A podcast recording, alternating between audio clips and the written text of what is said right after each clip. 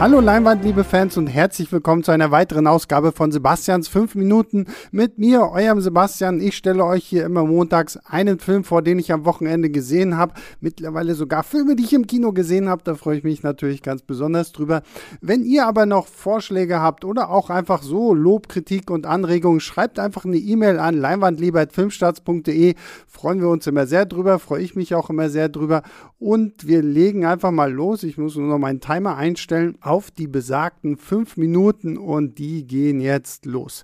Ja, ich habe es ja schon erwähnt, ich war mal wieder im Kino und ich habe mir den Film angeguckt, The Little Things. Das ist ein Thriller, in dem geht es um einen alten Sheriff Deputy namens Deke, gespielt von Denzel Washington, der durch einen Zufall aus seinem kleinen Örtchen da in die Großstadt LA kommt und dort auf einen jungen Kollegen namens Baxter trifft, Detective Baxter, gespielt von Rami Malek. Und Rami Maleks Charakter hat ein Problem, denn ein Serienkiller wütet in LA und äh, entführt und tötet junge Frauen.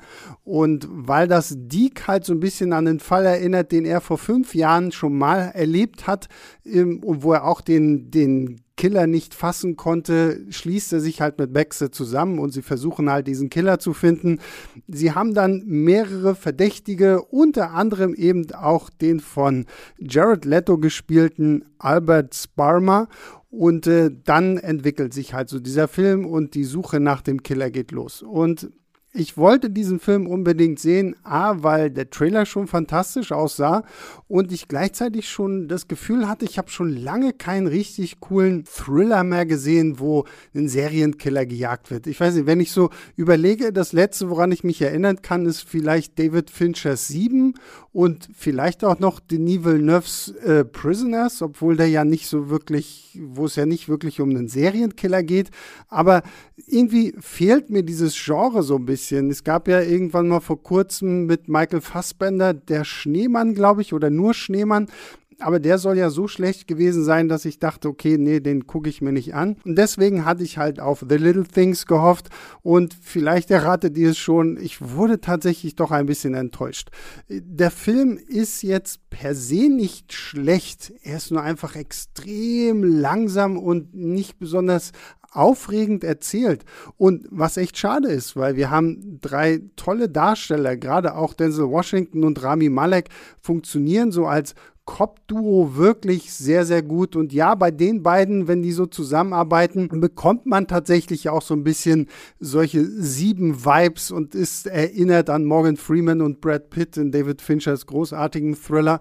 Ähm, das Problem ist hier einfach nur, Denzel Washingtons Deke bekommt zwar eine spannende Backstory, aber Rami Maleks Cop bleibt so ein bisschen blass daneben her. Und das fand ich ein bisschen schade, weil das, das Gleichgewicht zwischen beiden Charakteren Bayern ist nicht sonderlich stark. Es, es kippt mehr in Richtung Denzel Washington, was zwar cool ist für seinen Charakter, aber Rami Malek, da hat mir so ein bisschen was gefehlt, auch wenn er das gut spielt.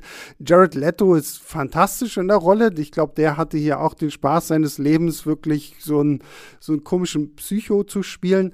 Das Problem ist einfach nur, dass diese Jagd nach dem Killer halt einfach nicht besonders spannend inszeniert worden ist. Also es gibt keine besonderen Rätsel, sage ich mal in Anführungszeichen, die jetzt unsere beiden Cops weiter voranbringen, sondern sie verdächtigen halt irgendwie wen und dann hocken sie halt sehr viel im, im Büro, sie hocken viel in ihrem Auto und es ist so der langweilige Alltag von Polizisten auf Film gebannt. Aber das will ich irgendwo nicht sehen. Und das fand ich einfach ein bisschen schade, dass so diese ganze äh, Katz- und Maus-Jagd nicht wirklich umgesetzt wurde. Das Einzige, was bei The Little Things wirklich tatsächlich im Gedächtnis bleibt, ist dann wiederum das Finale, weil das Finale uns mit sehr interessanten Fragen konfrontiert, wenn es um unsere beiden Hauptcharaktere geht. Und das war wirklich was, wo ich mir gedacht habe, okay, wow, wenn jetzt alles davor noch wirklich spannend und faszinierend gewesen wäre, dann hätte dieses Finale nochmal einen viel größeren Eindruck hinterlassen. Und äh, nichtsdestotrotz, gerade dieses Finale ist wirklich toll und daran werde ich mich noch lange erinnern. An diesen Film insgesamt gar nicht mal unbedingt so sehr, aber das Finale äh, stellt einen wirklich noch mal so vor Offenbarungen, die man so vielleicht gar nicht hat kommen sehen. Und das ist wirklich fantastisch. Da ist es dann auch wieder alles clever geschrieben. Aber vorher wirkt es einfach so ein bisschen, als hätte man alle wichtigen Zutaten gehabt, aber nicht so wirklich gewusst, wie man sie zusammen verrührt, um halt einen guten Thriller-Kuchen zu bekommen. Und das ist einfach so ein bisschen schade. So plätschert der ganze Film einfach ein bisschen müde vor sich hin und äh, sticht nicht so heraus unter seinen großartigen Vorgängern. Und äh, damit, ups, sind meine fünf Minuten auch vorbei. Tja, immerhin war ich im Kino, das freut mich ja auch. Da gehe ich auch immer wieder gerne hin. Es gab Popcorn. Dann, wenn der Film dann nicht so geil ist, ist zwar ein bisschen schade, aber es ist immerhin Kino. Und ja, jetzt verabschiede ich mich von euch. Geht ihr auch ins Kino, wenn ihr könnt und äh, guckt ganz, ganz viele Filme. Wir hören uns zur regulären Podcast-Folge wieder. Die gibt es ja dann immer donnerstags. Bis dahin, macht's gut. Ciao, ciao. Leinwandliebe und Sebastians 5 Minuten sind Filmstarts-Podcasts der Webedia GmbH. Moderation und Schnitt Sebastian Gertschikow, Produktion Tobias Meyer, Monique Stibbe und Nina Becker. Die Songs Take a Chance und Easy Jam im Intro und Outro kommen von Kevin McLeod. Die Links zur Musik und zur Lizenz findet ihr in den Shownotes.